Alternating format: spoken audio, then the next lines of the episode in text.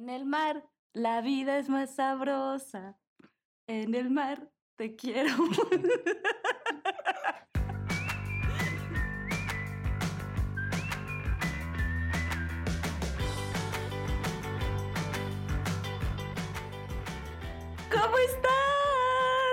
Bienvenidos todos a un nuevo capítulo de Dime Más Podcast. Yo soy Diana Saldívar. Yo soy Irving. Y estamos muy contentos de estar de nuevo con todos ustedes en este capítulo nuevo. ¿No les gustó mi canción? Hoy No. tenemos un tema muy interesante. Chiqui, hoy no estás emocionado por nuestro invitado del día de hoy, porque audiencia maravillosa. Hoy tenemos un nuevo invitado. Ya, no son ya, dos. Ya no son dos, ya, ya va creciendo. Va creciendo el catálogo de invitados en este podcast. Pues sí, la verdad es un tema muy interesante. eh, digo, yo en, en algún momento lo toqué muy por encima porque estudié turismo, pero pues a lo mejor están como ese tipo de, de secretillos, ¿no? Que, o bueno, como mitos y realidades, curiosidades de, del Es que, tema. amigos, estoy a punto de presentarles a un personajazo desde las profundidades del mar. No es Bob Esponja, no es David Jones, tampoco es Jack Sparrow, mejor aún, y no vive en una piña del mar. Él trabaja en un crucero. Él es Jorge Loyola, adelante. Hola. Pensé que me iban a presentar como Úrsula. o algo así. Wow. Esto escaló muy rápido. ¿Cómo estás, Jorge? Bienvenido a Dime Más Podcast. Muchísimas gracias. Bien, ¿ustedes qué tal? Bien, estamos Bien, muy bien. emocionados de tenerte aquí. Eres un gran invitado que teníamos muchas ganas de que estuvieras desde tiempo atrás y por fin se nos hizo porque tu agenda en pandemia es súper complicada. Todo el tiempo estás ocupado Es en las calles jugando Pokémon Go. Es que sí, les tuve que hacer un espacio entre incursiones y cosas así, porque bueno, ya que hoy me salió Togepi, que puedo descansar, Y no hay torneo. si aquí no hay torneo, No hay todo torneo. bien. Entonces, estamos emocionados porque por fin tuvimos ese espacio y vamos a poder tener esta maravillosa entrevista de la vida en un crucero. ¡Yay! ¡Yay! Pues bueno, después de esta maravillosa introducción, nuevamente les presento a Jorge Loyola. Él trabaja en, bueno, ha trabajado en varias líneas de cruceros ¿Correcto? Y él se dedica a ser subastador y manager de en galerías de artes en cruceros. Son de esos puestos que yo creo que si no los escuchas o no te los cuentan, tal vez ni siquiera sabes que existen, ¿no? Cuéntanos un poquito, ¿quién eres? Exactamente qué haces en el barco. Danos una intro de ti.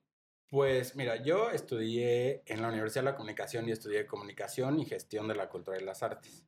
Entonces eso sé que suena bastante rebuscado, pero engloba muchas cosas. Puedes trabajar en museos, en galerías, en festivales de arte, editoriales, en muchísimas cosas, ¿no? Entonces, en un momento de la vida me fui a vivir a Playa del Carmen y estaba ahí, en, eh, pues yo viviendo la vida junto al mar, porque pues el mar me gusta mucho. Porque en el mar la vida es más sabrosa. mucho más sabroso, ¿no? Sí. Y entonces, eh, ahí justo conocí a... Yo trabajaba en una galería de arte, entonces un día conocí a unos chavos que entraron a la galería y me empezaron a hacer preguntas como súper random, súper extrañas, y me dijeron que ellos justo trabajaban en un crucero y trabajaban en la galería de arte. Entonces yo nunca tuve idea hasta ese momento que existía ese trabajo tampoco. O sea, como sí suena como tan extraño para todos hasta que, bueno, ya alguien te dice o algo así. No es como un trabajo que dices así, bueno, voy a buscar algo de trabajar en arte. O sea, en un barco". subastador es Pues, muy sí. común, ¿no? Pues, claro. Subastador de arte, pero en un Sí, subastador de arte, claro, pues tienes como Christie's y Sotheby's y todas Mm. estas eh, casas de subasta que dices, "Oh, estaría muy cool, pero pues jamás me esperé encontrarlo eso en un barco. Entonces empecé a trabajar en el 2014 en los barcos. Ok. ¿Cuánto, ¿Cuánto tiempo llevas trabajando en barcos? Pues desde el... Échale la suma, no mames. Era para romper el silencio. Pues bueno, en teoría en marzo serían siete años, pero pues no he trabajado desde marzo del año pasado, entonces he trabajado en barcos seis años, porque justo me bajaron por la pandemia en marzo del año pasado. Luego marzo es mi cumpleaños, entonces marzo es un mes muy cargado en mi vida. Sí, mucha carga energética, al no, parecer, ya, tenemos en marzo. limpia. Yo, yo también nací en marzo. Sí, Por, no. si, ay, por si no sabías, es Claro, un dato. El 5, ¿no? Ay, sí, ¿cómo adivinaste? ¡Guau! Oye, bueno, entonces tenemos este puesto que no sabíamos que estaba en los barcos y ¿dónde? Digo, ahorita tú, a ti te llegó porque alguien te encontró, pero si no, ¿cómo, cómo conoces estos puestos? Me imagino que ahorita que ya estás arriba ya tienes como a lo mejor más panorama de dónde buscar, pero ¿cómo encuentras estos puestos? O a lo mejor, bueno, en específico el tuyo, pero también como alguien que quiere subirse a un barco. Yo no lo sé, nunca lo he intentado, pero no sé si te metas así como a, a esas de reclutamiento. A computrabajo. a ándale, así, OCC o no sé. Sí, justo hay eh, varias agencias de, eh, pues que reclutan gente y es, son trabajos un poco más comunes de lo que pensamos, pero yo lo que he encontrado y que me parece bastante curioso es que usualmente la gran mayoría de los mexicanos que trabajan en el barco en específico, todos viven como, o todos son de la costa, la mayoría. Entonces yo creo que también tiene que ver que viven ahí y que tienen más este entendimiento del turismo de los cruceros y que la verdad genera muchísimo dinero para todos los puertos a los que se van. Entonces, para ellos encontrar eh, este tipo de trabajos es algo como o conocen a alguien que trabaja en cruceros o su familia, lo que sea. Entonces es mucho más sencillo para ellos. Pero yo, siendo de la Ciudad de México, no me enteré tampoco hasta que me fui a vivir a Playa del Carmen, que Cozumel es uno de los puertos más importantes de México. Entonces, eh, creo que eso es como algo bastante curioso. La mayoría de la gente que trabaja en barcos mexicana es la gente que trabaja en la costa. Y a mí solo me ha tocado conocer, y que uno de los chicos que conocí en Playa del Carmen que trabajaba en los barcos era mexicano, pero en, en la galería de arte solo he sabido como de ocho personas que trabajábamos en, en barcos en el área de arte. Ok, o sea, ¿es común ese puesto en diferentes este, cadenas o líneas de cruceros o solo algunos las llegan a tener? Pues no están en, todos los- en todas las líneas de crucero, pero sí están en las líneas de crucero más importantes, como en Norwegian, en Carnival, Royal, Princess, Celebrity y creo que ya. Ok. Yo, por ejemplo, de- te preguntaba de cómo es que te enteras de estos puestos, porque alguna vez, yo las únicas formas que conozco es justo la que tú dices, de que cuando eres de, de costa es como más sencillo y estás más familiarizado, y la otra que conozco es a través de una página de Facebook, pero son las dos únicas que yo conozco. De ahí en fuera, nunca he visto en otra parte que exista este tipo de reclutamiento, ¿no? Sí, y justo con la, eh, con la chava que vivía en Playa del Carmen, que es una de mis mejores amigas, Mansol, eh, ella antes de que nos fuéramos a vivir a, a Playa del Carmen, trabajó en barcos. Pero me parece súper curioso esto porque ella trabajó en barcos y ella se enteró porque también estudió turismo, entonces se enteró, se enteró pues de los barcos y del trabajo y ella se fue a trabajar ahí en el área del, del bar, creo, entonces ella estuvo trabajando ahí todo un contrato, pero ella nunca me dijo, por ejemplo, de la galería de arte en los barcos. Es como, o sea, todo el mundo conoce la galería de arte cuando trabajas en un barco y todo el mundo conoce, tenemos como una fama bastante peculiar los que trabajamos en la galería de arte. ¿Por qué? ¿Por qué la fama peculiar? Pues porque es, es una cosa bastante interesante que, porque obviamente hay áreas de trabajo en donde trabajan mucho más y hay áreas en donde parece que trabajas mucho menos. Entonces, usualmente los que trabajamos en la galería de arte trabajamos menos, también somos como más borrachos y luego, o sea, yo no lo estoy, que quede esto como bien claro, yo no lo estoy diciendo como esto por mí, pero... No, o sea, No lo de sé, borracho sí, no no, lo de, creo. no, lo de borracho sí, pero eh, usualmente también la gente que trabaja en, en estos, mm, se llama como guest facing, eh, trabajos guest facing, porque todo el tiempo estás en, en el área pública donde están todos los pasajeros, estás dando un servicio y la gente te ve todo el tiempo. Usualmente, por ejemplo, la galería de arte, eh, en particular la galería de arte y las tiendas, tratan de contratar gente también como basadas en alguien que pueda representar a la Bonita, guapa, que, vaya con la pues, imagen que o quiere sea, que te, o sea, comunicar. que cuando te bañes no te veas tan tirado a la desgracia. digámoslo así. Ok, dejémoslo de esa forma. Oye, ¿y qué tipo de, de arte es la que manejan en los cruceros? Digo, yo, por ejemplo, cuando llegamos a ir alguna vez, digo, yo no recuerdo haber visto alguna galería en el, en el crucero, pero, por ejemplo, ¿qué tipo de arte es la que manejan? O sea, ¿es la así de la del MoMA o, O es así. Es que, por ejemplo, también yo no sé quién va a vacacionar. Digo, seguramente sí lo hay. Por eso hay galerías en cruceros. ¿Quién va a vacacionar y se gasta, no sé, un millón en una pintura que la ve ahí en. O sea, ¿es, es, es arte de estas del plátano pegado con la cinta o, Eso o es una maravilla. Todo- todos los días me robaría cosas del buffet para venderlas. Sí, claro. Pero, este, no, de hecho yo trabajo para una galería también para todos los que quieran como, ahorita todo está parado por pandemia, pero bueno, es, el nombre de la galería se llama Park West y entonces representan a muchísimos artistas contemporáneos, pero también tienen cosas de artistas consagrados, artistas Mm. modernos y también eh, artistas mm, pues de diferente calibre. Hay cosas, por ejemplo, de, perdón, de Picasso, tenemos cosas de Goya, tenemos cosas de Rembrandt, eh, grabados de Rembrandt, tenemos este Matisse, eh, Cézanne, o sea, hay cosas de muy alto calibre que no necesariamente tienen que ser una pintura porque pues como eh, tal vez ustedes saben, el arte pues viene de muchas Mm. formas, ¿no? No necesariamente una pintura, puede ser eh, artes gráficas también, como un grabado, puede ser este, pues una serigrafía, un gicle, diferentes cosas, que es mucho más fácil también tener en un barco y es, eh, y tiene más sentido también desde un punto de vista como un negocio, o sea, vender una, pues digamos, una, o una reproducción o una obra limitada.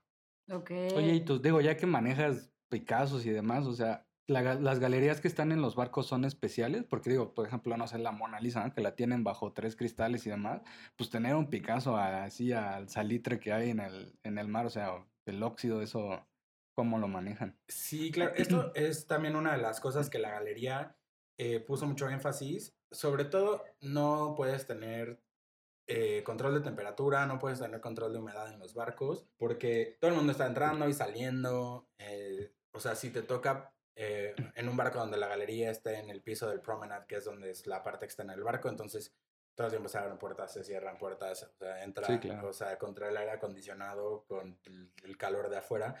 Pero eh, también la galería se volvió un... Este, hace sus propios marcos y también hace sus propios plexiglas o su propio vidrio y sus propios... eh, la parte de atrás de todos los, todos los cuadros que también vienen como cosas específicas con cada obra. También tienen este, pues un poco como el sellado en el que viene la obra, Mm. también viene, pues ya se, se controla más la humedad y las obras circulan mucho, entonces se bajan mucho y se suben mucho a los barcos. o Entonces, sea, sí venden muchísimo. Sí, depende mucho como en, el barco en el que estés, es también como la colección que tienes y qué tanto se mueve la colección. O sea, hay cosas que, eh, que no se mueven tanto y hay cosas que se mueven más. Hay cosas que, este, o sea, si es una edición limitada, por ejemplo, se puede quedar en el barco esa en particular muchos meses porque no estás vendiendo particularmente ese número, estás vendiendo una de esa obra, pero que tienen en, que tienen en la galería que está en Michigan o que está en Florida, entonces la que te envían es, la, es una de la- del número que está ahí, Mm. ¿no? Entonces eh, se mueve diferente. Pero si compras una pintura, un óleo, pues obviamente nosotros empacamos, hay dos opciones, o la gente puede bajarse con su cuadro, tomar su casa, Sí, claro. o, la puede, o, o nosotros la regresamos a la galería, le cambian el marco, o sea, que Sí, como esté todo este bien, y se- tratamiento, sí, ¿no? se Y la hacen se- llegar, Sí, porque también movemos tantas obras en el barco que también los marcos, te quiero decir que, o sea, parecen como del 1450, porque están todos Sí, madreadísimo. despostillados, madreadísimos y horrible. Wow, qué interesante. Entonces, pues usualmente se regresan, se les cambia el marco, se, o se les cambia el plexiglas, o se les cambia de, o sea, de atrás los hooks en donde lo cuelgas a la pared, y entonces ya se les envía a su casa, se les manda con el certificado de autenticidad, se les da un seguro, bla, bla, bla, todas estas cosas también. Oye, y volviendo, o sea, retomando también un poquito más atrás, una vez, bueno, ya vimos cómo es que te reclutas. Yo tenía entendido que normalmente firmas contratos de seis o de un año, pero que también el reclutamiento suele ser largo. O sea, bueno, más bien, una vez que ya estás en el proceso, tengo entendido que son largos estos procesos. Cuéntame un poquito de esos dos temas. Sí, en efecto, tú te vuelves este, un eh, contratista independiente, ¿no? Se le llama. Y eso es porque, pues, tus contratos duran lo que estás, digamos, en el barco. Entonces, si estás seis meses o estás ocho meses o diez meses, dependiendo también del área en el que trabajes, es lo que dura tu contrato. Entonces tú te bajas, tú te subes al barco, empieza tu contrato, te bajas del barco, termina tu contrato y cuando te vuelves a subir al barco vuelves a firmar otro contrato por lo que vaya a durar. Entonces, o sea, es un proceso que, o sea, a fin de cuentas, eh, pues eres como freelance, digamos, Mm. en el barco. Y- No, pero te subes al barco y tienes muchas cosas cubiertas. O sea, por ejemplo, tienes un seguro arriba del barco. Lo cual quiere decir que si te pasa algún accidente arriba del barco, si te enfermas, si lo que sea, estás cubierto médicamente mientras estés en el barco, ¿no? Entonces eso es, pues bueno, un plus también porque, o sea, te puede pasar casi que cualquier cosa y el, Y y el- y barco te lo cubre. Obviamente tiene que ser algo que no implique como tu negligencia o Mm, cosas Claro. así. O sea, nosotros no tenemos permitido, por ejemplo, bajarte a un puerto y rentar un coche o rentar una moto o algo así, porque entonces, pues te estás poniendo en riesgo y te vuelves, te vuelves como un peligro también, digamos, para el barco si te pasa algo, porque qué tal que los demandan. o sea, Sí, y en otro así. país. Y... Sí, ya, ya en otro país, otras reglas, es toda una locura. Y en mi caso en particular, los, el proceso de reclutamiento fue no tan largo, pero sí fue bastante interesante. O sea, porque los que trabajan, trabajamos en la galería de arte, eh, pues tienes que aplicar, o sea, llenas una aplicación, mandas tu correo, mandas tu currículum, eh, y después te hacen una entrevista por Zoom, por Skype, por lo que sea, y te, y te preguntan, como, o sea, te dicen como de qué va el trabajo, también es como una forma de, eh, porque el trabajo también incluye mucho, pues, hablar con la gente y desenvolverte, entonces, pues, también yo creo que ellos están como reclutadores viendo qué tanto te desenvuelves, o qué tan nervioso, qué tan, o qué tanto potencial vaya, no importa Mm. que te Sí, pongan claro. nervioso, pero que te vean como algo, entonces ya después te dicen, si pasaste esa etapa de la- del reclutamiento, ya cuando pasas esa etapa del reclutamiento, la siguiente, eh, la siguiente etapa es que te dan, te mandan como pues un artista random de los que ellos manejan y tienes que hacer una presentación de cinco minutos sobre ese artista. Entonces, o sea, es como regresar ahí a la prepa, a la universidad, a la a tu secundaria, así, a tu exposición. exposición y tienes que hablar y decir cosas.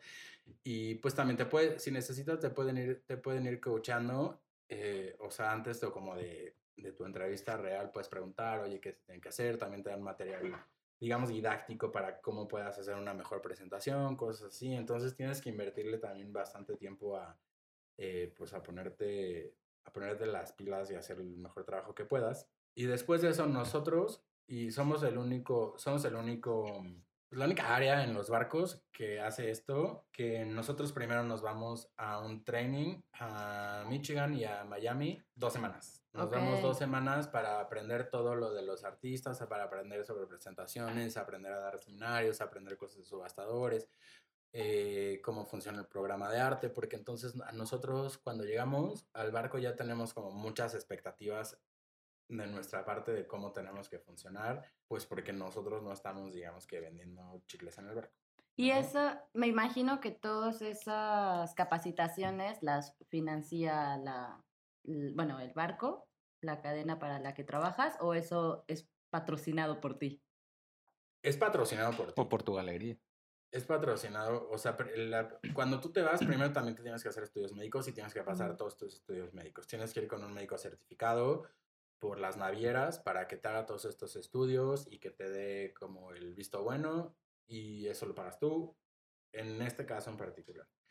Eso lo pagas tú. Hay otras áreas en donde te regresan el dinero que invertiste en los estudios médicos, pero usualmente la primera vez que te subes a un barco, sí haces una inversión. O sea, sí tienes que hacer una inversión para irte a trabajar, ¿no? Eh, a mí me tocó pagarme mi vuelo a Miami, que es donde tuve mi, mi primera capacitación, me tocó este, pero ahí te pagan el hospedaje y te pagan las comidas y pues obviamente el entrenamiento, el transporte al entrenamiento, todo eso, pues ya lo demás te lo cubren y por ley, por- es una ley internacional, eh, una ley marítima, es que ellos siempre te tienen que pagar tu eh, repatriación. Entonces siempre te tienen que pagar tu vuelo a tu casa. Ok.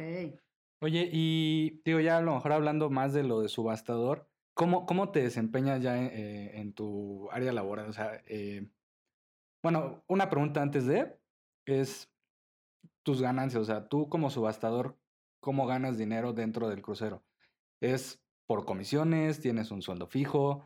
Este, ¿Andas como loco tratando de vender todo? ¿O, o tienes un contrato? O sea, en tu contrato ya incluye todo esto con prestaciones y demás. O sea, pues sí, a todas las anteriores, pero te voy a, te voy a elaborar un Ahora poquito entiendo más. las joyas. Este, claro, las joyas, las perlas. de la. Hay uno, dos, tres, cuatro, cinco, seis posiciones diferentes en el área donde yo estoy, ¿no? Entonces, cuando subes a un barco, siempre sí o sí entras como associate, o bueno, asociado a nivel 1, luego está asociado a nivel 2, está asociado a nivel 3, está Art Gallery Manager y luego está Art Auctioneer, eh, que es el subastador de arte. Entonces, siempre entras, o sea, pues como en estos, pues en este primer puesto, ¿no? Y entonces tienes diferente, tienes un sueldo fijo y tienes aparte comisiones. El porcentaje de, tu de tus comisiones es mucho menos, pero tienes un sueldo base. Eso es en los tres niveles de asociado, ¿no? Conforme vas subiendo a nivel de asociados, pues bueno, sube o incrementa tu nivel de, pues tu, tu porcentaje de comisiones. ¿Y cómo Luego- subes? ¿Por resultados?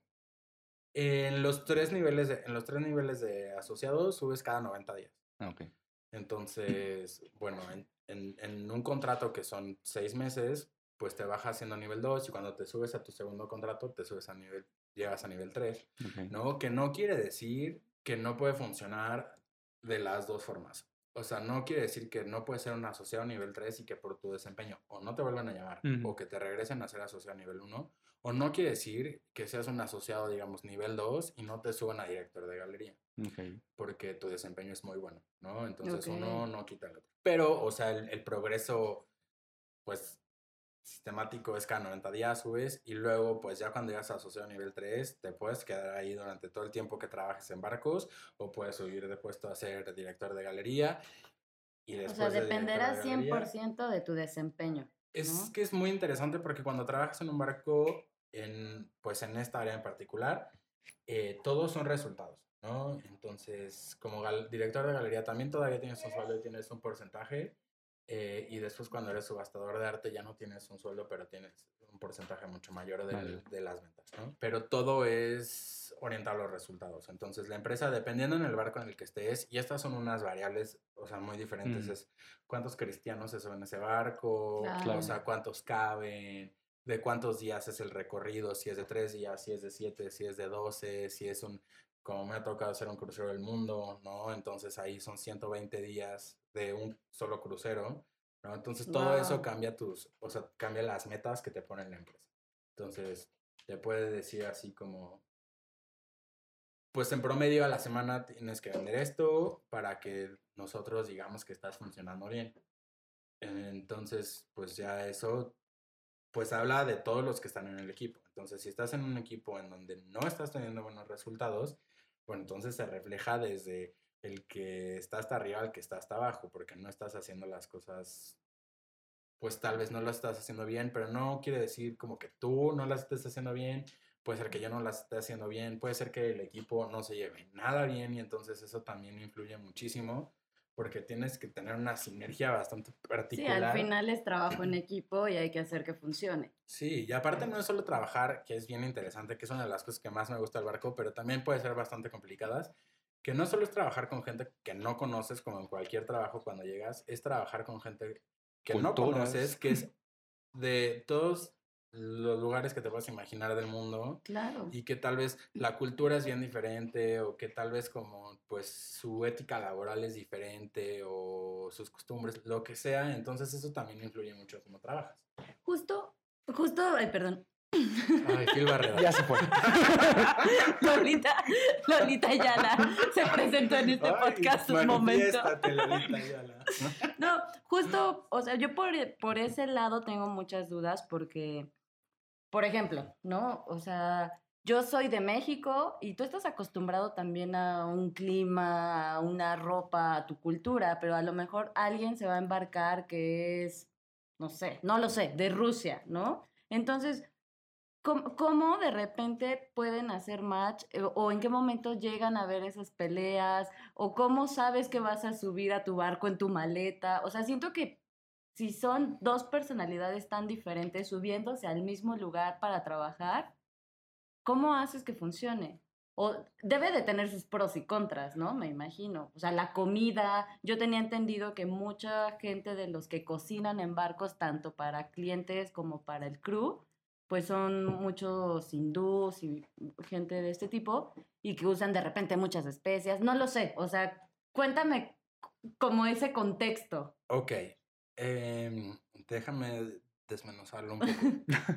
Cuando tú te subes a un barco, usualmente sabes a dónde te vas a ir, ¿no? Y en qué épocas del año vas a estar. Entonces, lo cual te ayuda un poco a saber qué empacar. No, pero como todo. O sea, nunca está de más que te lleves una chamarra súper calientita y que te lleves, o sea, tu traje de baño. ¿No? Porque nunca sabes en dónde vas a estar, si te van a cambiar de barco a la mitad de tu contrato y entonces estás en un clima cálido, entonces te tienes que ir a uno O sea, frío. eso sí puede pasar. Sí, pasa mucho más de lo que tú podrías creer, Ok. ¿sabes? Muchísimo. Entonces, usualmente, pues eso pasa. Cuando eso pasa, pues bueno, no, o sea, no tienes que hacer nada más que pues salir tal vez a tu sala de confianza en el puerto en el que estés y comprarte lo que necesitas. Pero este, usualmente sabes, ¿no? A mí la primera, la primera vez que, que me subí a un barco, pues no sabía ni siquiera si iba a pasar el entrenamiento, porque pasa que gente no pasa el entrenamiento y lo regresan a su casa, o sea, la capacitación y dicen, no, sabes que la verdad es que, pues no, no, O sea, no, no, no la das. Puede que estés ya en el barco y todavía ahí vas a tener capacitación y si no la pasas, vas de vuelta. Es lo que te estoy entendiendo. Es No, como es el mes cuando, de por ejemplo, en, en- en nuestra área, es que te digo, en la galería de arte nos llevan primero a Miami y a Michigan Ujú. dos semanas. Entonces, estando ahí, si no la pasas, te regresan a tu, Ok. a tu país. Te pagan ellos el vuelo de regreso, pero bueno, ahí Te lo con tu cajita de agradezco, huevo pero no. bachoco y ya. O sea, te regresas muy triste. Eh, pero bueno, esa es, esa es una cosa, ¿no? Y luego es, si nunca has tenido, si nunca has tenido roomies, puede ser como bastante más eh, complicado, digámoslo, ¿no?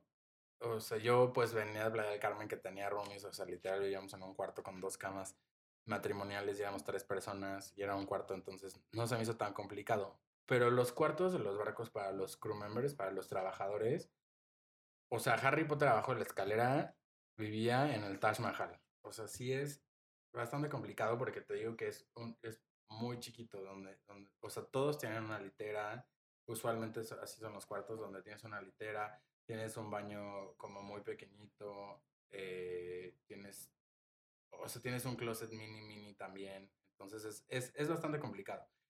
O sea, te ayuda mucho si te llevas bien con tu roomie, pero si no te llevas bien con tu roomie, entonces eso se puede volver una calavera, o sea, tristísimo. Oye, pero por ejemplo, si no te llevas bien con el roomie, ¿cómo le haces para tus objetos personales, tu dinero, tu computadora, tu tarjeta de crédito? O sea, ¿cómo, ¿qué tanta seguridad hay dentro de un barco o no de tus objetos personales? O sea, cuando te subes tú a, cuando te subes tú a un barco, tienes que declarar como pues tus cosas de valor, digámoslo así, ¿no? Entonces tú declaras todo lo que tú piensas que puede ser de valor y es más, si después a mitad de tu contrato tú te compras una computadora y la quieres declarar, la declaras, pero pues a fin de cuentas todo se vuelve, todo se vuelve tu responsabilidad, este, todo lo que compras, ¿no? Todo lo que tienes ahí se vuelve tu responsabilidad de no dejar tu cuarto abierto, de tener o sea, todo, entonces nadie te puede robar cosas. Si alguien te roba cosas y siempre tienes el cuarto cerrado, digamos que esa persona no tiene tampoco tu roomie, tendría como mucho, bueno, a menos que fuera como ropa o algo Responsabilidad. así. No, lo que no tienen son muchas, este, pues muchas salidas como para robarse algo. O sea, si te compran algo, o sea, se meten a buscar tu cuarto, o sea, con los, digamos, los policías del barco, los de seguridad, se meten a buscar tu cuarto para todos lados Ok. Sí es fácil que te roben cosas, o sea, si se te olvida tu celular en el bar, bueno, o sea, se te olvida. Oye, pero si ¿qué tanto se da, cámaras, por pues, sí. ejemplo? ¿Qué tanto se da este tipo de cosas? Siempre ¿Es muy común o no? Siempre ves que se roban celulares, o sea, siempre hay anuncios ahí así como en el, o, o sea, en el pasillo como de, si has visto este celular, te, regrésalo a la cabina tal, o hay recompensa o cosas así. O sea, cosas así siempre se ve como que se pierden, pero pues es que también es muy difícil. O sea, si no te lo robaron de tu cabina, o sea, sí es muy difícil que si si se te se te olvidó en el café, si se te Sí. olvidó en el bar. Oye, me difícil. acaban de entrar dos dudas muy grandes. Una, si vives en un lugar tan chiquito, ¿qué pasa con tu privacidad? ¿Qué pasa si empiezas a romancear arriba en el barco? Si quieres echar pasión. ¿Cómo, ¿Cómo le hacen? ¿Se ponen de acuerdo para que el roomie se vaya y tú estés dentro? Esa es una. Y la otra, justo platicando como de los de, del celular, también tenía yo entendido que internet tienes que pagarlo, no importa que seas empleado. O sea, ¿cómo, cómo funcionan esas dos partes que son hoy día son súper importantes para cada individuo? Por El internet y el sexo. Cosas muy importantes. Eh, pues mira, si compartes cabina con alguien, te pueden pasar dos cosas. O que puedes llegar a un acuerdo con tu roomie y entonces ya tienen como un código, no sé, que pones un post-it en la puerta o un calcetín. Ok. O nada más le dices como de, oye, ¿sabes qué? Hoy me toca el cuarto, entonces, este, pues si puedes llegar a la 2 de la noche, 1 de la mañana, no sé, y entonces pues ya dices, bueno, pues ok, cool, todo bien. Entonces ya otro día te tocará a ti y, o sea, eso puede ser una de las posibilidades, ¿no? Y la otra puede ser que pues, si no te llevas bien con tu roomie, pues no, pues no va a pasar. Hay, hay como muchas, hay como Así es que llévense bien con los roomies. Sí, hay muchas, hay muchas quejas, por ejemplo, el área de recursos humanos, todo esto, que, o sea, que el, el roomie, sobre todo pasa mucho más, o sea, y esto no quiero como este, estereotiparlo como, como en géneros ni nada por el estilo, pero pasa mucho más con las mujeres, la verdad. Pero creo que también son un poco más, eh, digamos, como, pues un poco más celosas de su privacidad, ¿no? Entonces, como que de repente llegar a tu cuarto y ver como al novio de tu roomie ahí, o como no poderte cambiar siendo un espacio tan pequeño, Claro. y entonces tener así como que todo el tiempo estar como escondiéndote o meterte a cambiar al baño y salir y de repente, o sea, es, un- es un poco más complicado yo creo, pero también tiene mucho que ver con la química que tienes con tu roomie, también con tu cultura, con, Claro. con todas esas cosas. Y pues la verdad, en mi experiencia, usualmente los, usualmente los, este, usualmente, o sea, entre los hombres es como de, ah, pues sí, cool, yo me voy al bar y me tomo unas chelas y te doy aquí chance de, no sé, dos horas, llego a la una o lo que sea y está bien. O si no, pues ya te consigues a alguien que tenga cabina solo y ya. ¿Y qué tanto, qué necesitas o qué puesto debe de tener o cuánto tiempo debes de llevar en un barco para tener, por ejemplo, tu cabina solo? Bastante relativo, pero usualmente en los barcos más pequeños, o digamos, no más pequeños necesariamente, en los barcos más viejos, sí son un poco más como, o sea, como lo que te puedes imaginar cuando ves Titanic. Entonces, si hay el área de los trabajadores, por ejemplo, dependiendo del área en el que trabajes, muchas veces la gente de la cocina o la gente que trabaja en las máquinas o, eh, pues, no sé, en diferentes áreas, están en los, eh, pues, en los pisos más abajo. De hecho, pues se les llama como below deck. Entonces están como mucho más abajo y hay barcos que son muy viejos que de hecho tienen, comparten baño como por pasillo. Ok, ¿y cuánta gente es de un pasillo? Pues digamos unos 40. Entonces, no sé, tienen para como- bañarte y hacer tienen- baño. Tienen, este. Tienes en tu cuarto lo único que tienes es una tarja, digamos, para que te puedas lavar los dientes. Si eres hombre y tienes ganas de hacer pipí, pues también es como obligatorio, ¿no? Ok.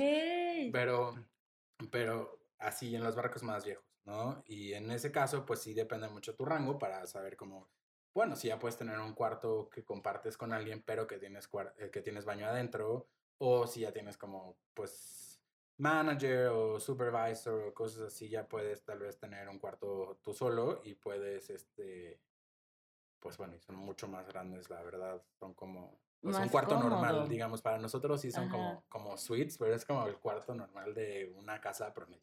Ok. ¿no? O sea, tampoco creas que es así que el palacio ni el cuarto del Ritz. O sea, es, es- un cuarto normal, pero para nosotros, o sea, eso ya es como cuatro veces más grande que el cuarto que compartías con alguien. ¿Y el capitán? El capitán vive en el bridge, que es donde está pues todo el área de control, y tiene su cuarto literal ahí al lado. Y sí tiene cuarto muy grande. O sea, tiene sala, tiene comedor, tiene cuarto, Su tiene un estudio. O sea, sí, pero pues digamos que Es es, el el que capitán. es el que está a cargo de pues de todos los pasajeros y todos los tripulantes. Entonces necesita tener, aparte de que necesitar estar literal ahí al lado, pues sí se le dan un poco más de digamos. Este, oye, y retom- digo, volviendo al tema, por ejemplo, de los roomies y esto, por ejemplo, que tú pides, pero le dices, ¿no? Así como, oye, pues lánzate un dos, tres horas y dame la habitación. Digo, supongo, aquí entra, por ejemplo, todo eso, ¿no? De las culturas y demás, porque imagínate que toca un judío ortodoxo que solo se casa una vez y, te dice, oye, güey, eso está mal, ¿no? Y va y te acusa, o sea, ¿tienen esa libertad? ¿O, si hay penalizaciones? ¿O, si, si es como debajo del agua? Y cuando, por ejemplo, si sí si, se puede, tú como trabajador puedes andar libre por el barco, o sea, que te- yo regreso en dos horas, tú date, puedes andar libre por el barco, puedes pedir lo que quieras, o, o igual nada más te vas a sentar en una banca y esperas a que... eh, sí es complicado cuando no tienes, o sea, digamos, pues si la misma cultura o no tienes las mismas creencias o en los ojos de alguien está bien esto o está mal esto, sí se vuelve, sí se vuelve un poco complicado. También es que sí creo que más, más que una cultura diferente, pues, o sea, también es mucho empatía que debes de tener, que debes de tener con tu room, ¿no? Entonces creo que si a alguien le parece como mal, bueno, o sea, pues entiendo que tal vez estás caliente, pero pues no creo que, o sea, no creo que tampoco se te, o sea, te ciegues así como para decir, no. Ya, la chingada, si me vale que esté ahí mi room y que se vaya al infierno en su religión, pero yo voy a hacer lo que yo quiera. No, entonces tienes que ser un poco más empático, pero todo también se puede desarrollar con mucha química. O sea, yo, mm, o sea, yo siendo gay, por ejemplo, me, la mayoría de los roomies que he tenido han sido súper abiertos, súper buena onda. O sea, no he tenido, o sea, no he tenido mayor problema con, con nadie. Y es más, hasta eh, una vez eh, uno de mis roomies favoritos, una de mis personas favoritas en la vida eh, se llama Karan y es un, eh, un chico de Mumbai y pues él es musulmán. Entonces tiene unas creencias bastante diferentes, bastante particulares y, o sea, llegó un momento, o sea, nosotros que nos llevamos tan bien que nos la pasábamos hablando como de nuestras diferentes religiones, nuestra diferente filosofía de vida, de cómo era esto. Y él, por ejemplo, al principio él no entendía, o sea, de que, o sea, porque para él, es, o sea, ser gay era como súper malo, era como lo peor, entonces al principio tenía como muchas reservas conmigo, pero bueno, yo era también como su supervisor, entonces era una cosa como un poco complicada para él, pero cuando nos empezamos a conocer, nos empezamos a tratar, o sea, llegó un momento en el que, o sea, hicimos un clic maravilloso porque nos llevamos muy bien, o sea, más allá como de nuestras diferencias culturales, nos llevamos muy bien como personas, entonces ya entendiendo yo un poco más de dónde venía las cosas que tal vez él podía pensar y también entendiéndome a mí, sabiendo como de dónde vengo y cómo soy, que luego también soy como... O sea, he dicho como... o sea, él siempre me ha dicho que soy como el mejor y el peor roomie que ha tenido como en la vida, porque... Creo que tu hermana piensa lo mismo. Bueno, ¿qué pensaré yo de ella? este, hemos tenido como... Eh, pues no sé, nos hicimos, nos hicimos muy amigos y fue un desmadre, o sea, en, en ese contrato en particular sí me la volé, o sea, fue un súper desmadre. Y, y fue como bien bonito que al final, o sea, nos hicimos, nos hicimos tan amigos que, o sea, o sea, valía gorro en que creíamos o qué orientación sexual o lo que sea. Él, o sea, se va a casar el próximo año, ya tengo así mi invitación para la voz. Es, es una cosa, o sea, una cosa muy cool y que empezó siendo un poco, un poco compleja al principio, ¿no? Que pues, pues pero al final, como te digo, pues todo es empatía. Pero hay gente con la que no puedes razonar tampoco y con la que no te vas a llevar bien y que por más que trates y más que seas empático, hay gente que tiene sus, ni siquiera ya cultural ni nada. O sea, hay gente que tiene sus manías y que no las vas a sacar de sus manías y tal vez esas manías a ti te sacan de quicio y es una cosa bastante, sí se vuelve complicado y se vuelve un poco tedioso y sobre todo porque los roomies que te tocan es la gente con la que trabajas. Justo, justo es lo que te iba a preguntar. Esos roomies que te tocan en, en el barco suelen ser de tu equipo, puede ser que te toque alguien de cocina, ajá, o sea, o es campechaneado de todo o sí suelen homoglobarlos por, por áreas. Usualmente es por áreas, pero por ejemplo, es diferente que tú trabajes en el bar y que te pongan con alguien que trabaja en el bar y que te puede tocar la suerte que tú tienes el turno de día y la otra persona tiene el turno de noche, entonces básicamente es como mm. si vivieran solos en su momento diferente del día, ¿no? Pero aquí en la Galería de Arte todos tenemos el mismo horario y todos vivimos juntos. Entonces, o sea, usualmente son eh, dos mujeres que comparten un cuarto, dos hombres que comparten un cuarto y el subastador que es el manager, que es el que tiene su cuarto solo. Él es el único que tiene como, en este caso, pues bueno, yo soy subastador, entonces es el único que se salva de de la de tener misteria. misteria. Entonces todo bien.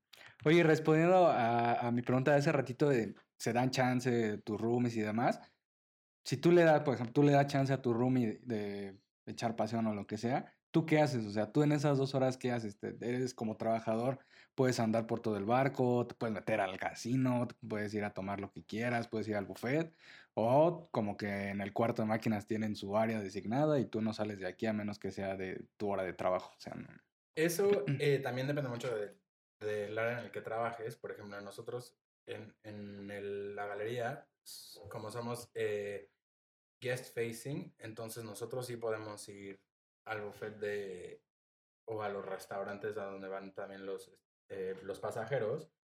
em, pero usualmente nosotros como trabajadores tenemos nuestra área en donde podemos hacer cosas. Tienen como un área de juegos, digámoslo así, en donde tienen Xbox o PlayStation o lo que sea que juegan los chicos hoy en día.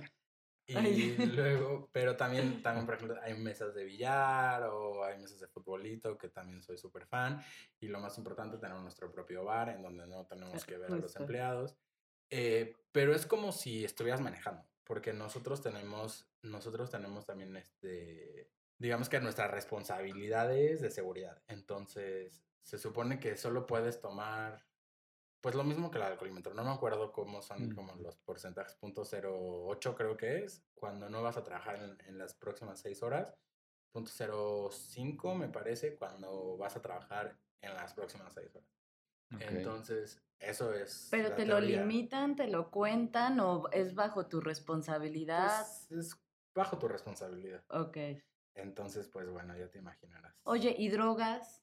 No, pues cómo. No, o sea, yo sé que, que ahí, como en cualquier otro trabajo, están prohibidas, pero, o sea, hay mucha gente que luego las sube, no Nada, sé, o, sea, o así de encuentran- si te- plano, no. Porque eh, hay ciertas líneas de crucero que te hacen exámenes random. Ok. O sea, de repente un día te pueden hablar a las 7 de la mañana y tienes que ir, tienes que hacer pipí en una tacita y...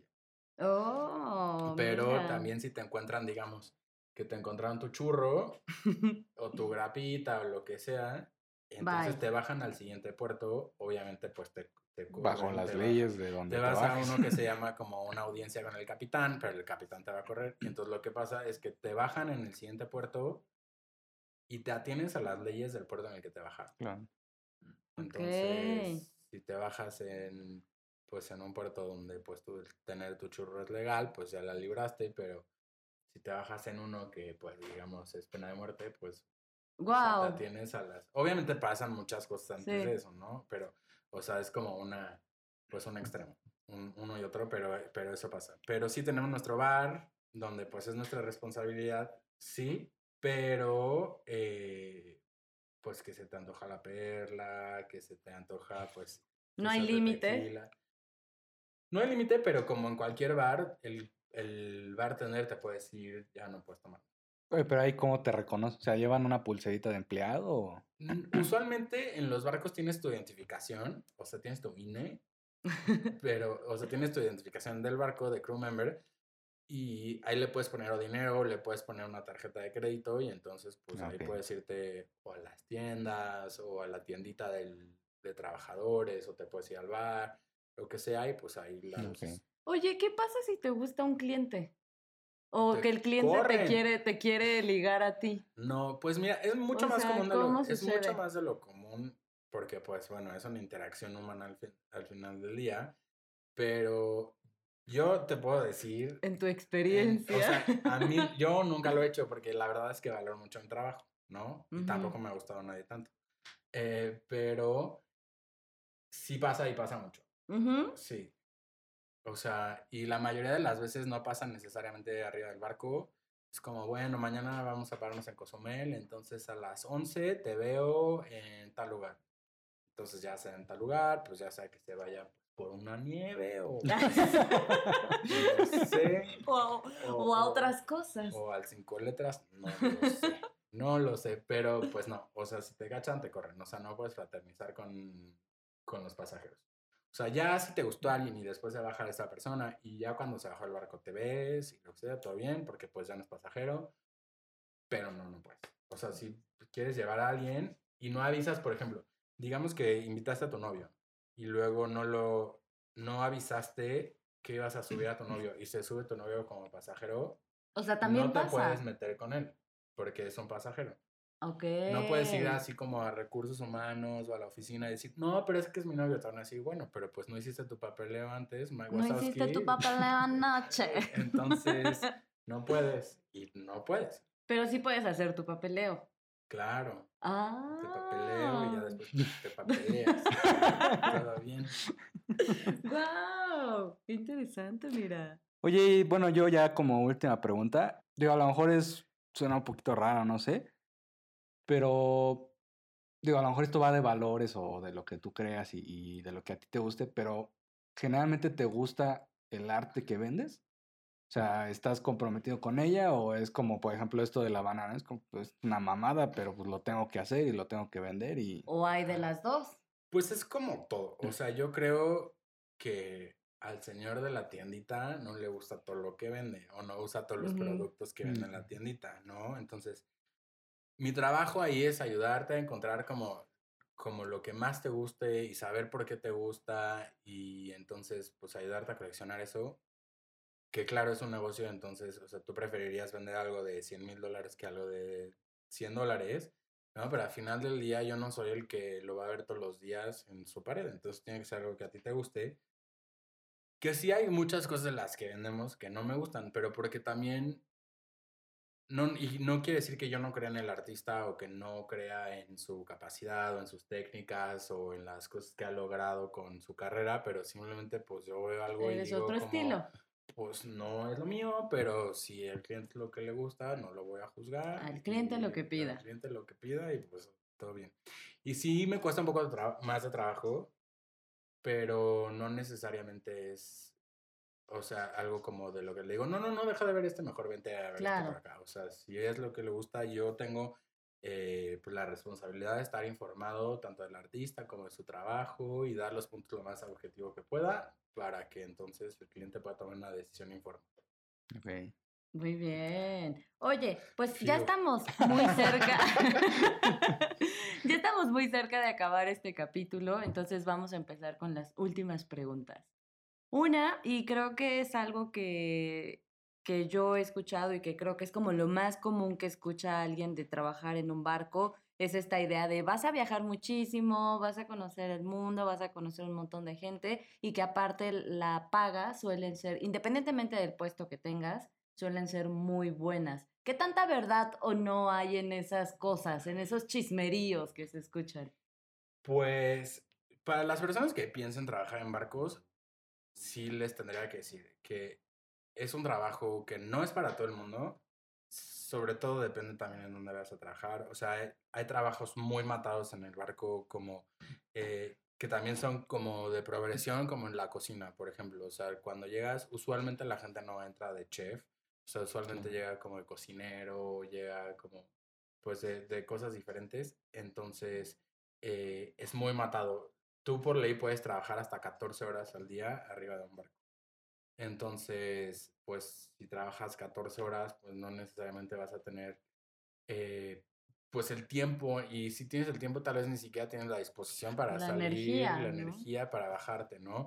Yo la verdad tengo un trabajo bastante privilegiado en el que nosotros eh, no podemos abrir la galería de arte cuando estamos encallados. Entonces, pues tengo todo el tiempo en el que está un barco encallado para yo bajarme y disfrutar, que la verdad he conocido muchos lugares, no me puedo quejar y lo digo otra vez, soy muy privilegiado para eso, pero también es muy matado. Entonces, yo tal vez empiezo a trabajar a las 5 de la tarde, pero también termino de trabajar a veces a las 2 de la mañana. Ok. Entonces, no es necesariamente como, pues que estoy ahí así de 5 a 8 y digo así como, ay, bueno, ya, buenas noches, chicos, así todo bien".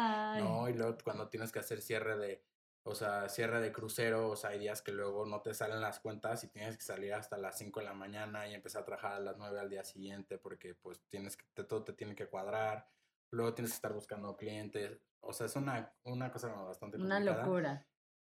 Sí es un trabajo que a mí en lo personal me gusta muchísimo, pero sí tengo que decir que no es para, o sea, no es para todo el mundo. Yo sí he visto gente que está ahí tres días y se quiere bajar del barco y hay gente que lleva ahí 30 años y que es algo Como que le si nada. apasiona y que le gusta, porque al final del día también es un trabajo.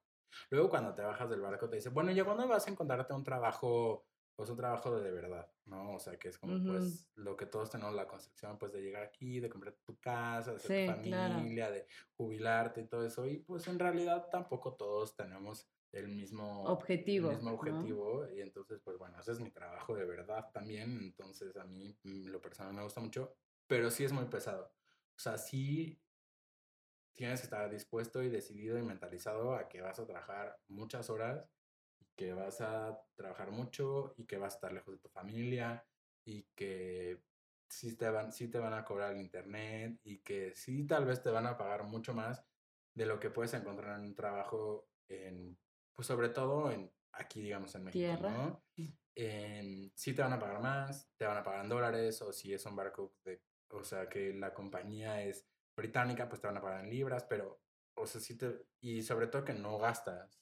Si no quieres gastar, no vas a gastar. Yo soy un despilfarrador y entonces ya no tengo ni mis ahorros ni nada, pero no, porque ahí pues te dan de comer, no pagas agua, no pagas luz, no pagas el gas, este, Renta, renta, o sea, no, no pagas nada. Entonces, si tú quisieras, y lo veo con muchas personas que trabajan en el barco, que de verdad, o sea, ni siquiera se comen una botella de agua, porque también tienes dispensadores de agua. Entonces, si tienes tu botella reusable, pues ahí le estás rellenando y todo bien. Pero no gastan nada, o sea, no se gastan ni un solo dólar y así se regresan todo su dinero de todo su contrato.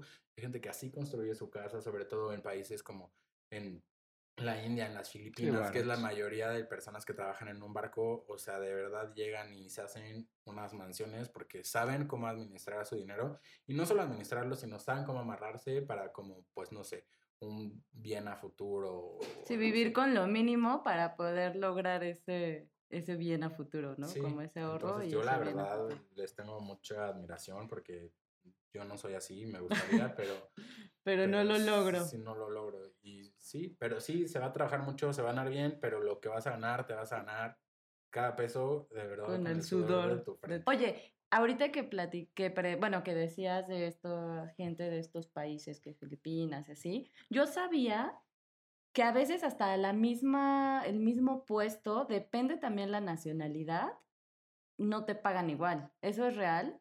Es muy real.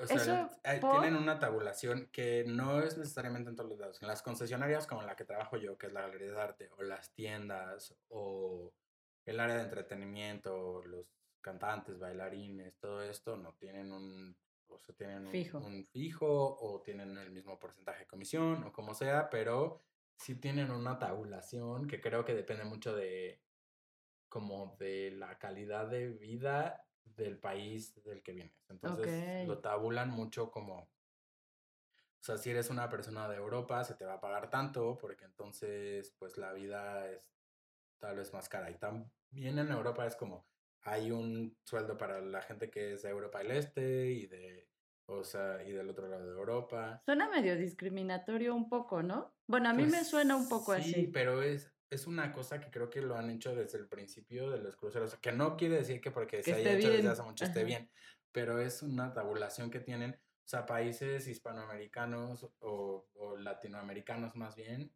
tienen una tabulación también menor, pero por ejemplo, a México le pagan más que a otros países, o sea, a un mexicano le pagan más que a un peruano, digamos, tienen, tienen así como una referencia así como bastante extraña. Rara. Sí. Oye, y ya para cerrar el, el capítulo del día de hoy, que te agradecemos muchísimo que estés con nosotros, cuéntanos lo mejor y lo peor para ti de estar en un barco, de esta experiencia que has tenido de estar en un barco.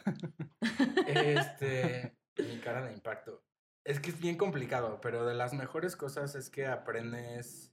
O sea, a mí, por ejemplo, viajar me gusta muchísimo y obviamente es una de las cosas que más disfruto, pero a mí aprender de otras personas, otras culturas, otras mentes, otra cosmovisión, otras formas de vida, me gusta muchísimo, me hace muy interesante. Entonces, siempre soy como el, tal vez el roomie molesto o el compañero de trabajo así súper preguntón que dice, pero ¿cómo se vive allá? Y cómo, o sea, así cañón. Y eso me gusta muchísimo, me gusta mucho entender el punto de vista de otra persona, eh, cómo es que, o sea, por qué son así, cómo se viven las cosas. Eso me gusta muchísimo, creo que es de las mejores cosas. También como valorar lo que tú tienes, porque pues obviamente conoces a mucha gente de diferentes, eh, pues, diferentes lugares, o sea, más privilegiados, menos privilegiados, otros países. Entonces aprendes mucho a valorar lo que tú tienes y a entender como, pues, dónde eres privilegiado y en dónde puedes tú ser más privilegiado también. Entonces eso me gusta muchísimo y obviamente, pues de las cosas que menos me gustan, a pesar de que me gusta muchísimo lo que hago, hay veces que sí digo, hay contratos que son muy pesados, que trabajas muchísimo y, por ejemplo, extrañas mucho a tu familia, no sé, en las navidades, en Año Nuevo, en tu cumpleaños, o que es el cumpleaños de tu Ah, o por ejemplo, mi hermana tuvo un accidente cuando yo estaba en un barco, entonces yo no, o, o sea, eso es como las peores cosas, que no puedes hacer nada, no estás conectado al internet todo el tiempo, entonces te enteras muchísimo tiempo después o no te enteras, entonces eso es como bastante, eso no me gusta tampoco, es bastante complicado como aprender a ponerte en un, sí, como ponerte en este estado mental en el que como estás trabajando, tú te lo estás pasando bien, tú estás viviendo ese presente, esa realidad y que bueno, puedes hablar con tu mamá una vez a la semana y no pasa nada, puedes hablar con tu hermana una vez a la semana, todo está bien, las noticias malas, o sea, también se corren más rápido que las buenas, entonces aprendes mucho, sí a extrañar, pero extrañar no es de la tristeza, sino extrañar así como de, ay, ya no, me falta un mes para ver a mis amigos, a mi familia y a mi perro, y así, o sea, eso es lo malo, pero bueno, también te enseña muchas cosas. Pues con esto concluimos el capítulo del día de hoy. Te agradecemos muchísimo que te hayas dado la oportunidad de estar con nosotros y espero que les guste tanto como a nosotros este capítulo. Síganos en Instagram, estamos como dime.maspodcast. Nos vemos a la siguiente. Gracias. Bye.